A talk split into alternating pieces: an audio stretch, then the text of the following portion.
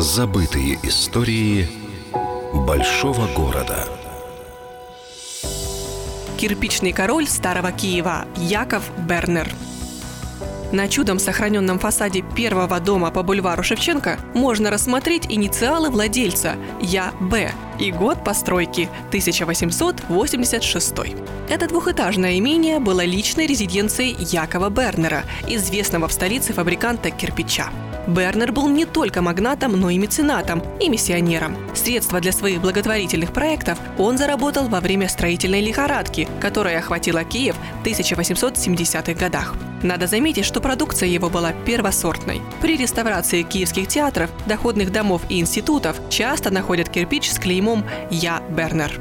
Интересно, что сам магнат объединил в своих руках несколько предприятий. Один из кирпичных заводов Бернера находился возле современной станции метро Лыбецкая и занимал более 7 гектаров.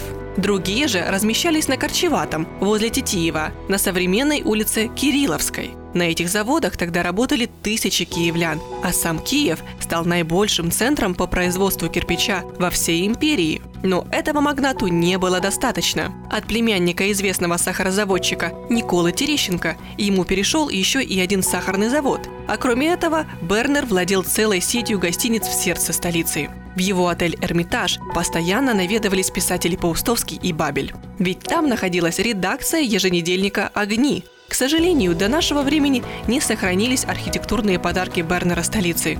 И только его собственный дом на бульваре Шевченко преданно напоминает Киеву о своем хозяине. Дом Якова Бернера, бульвар Шевченко, 1.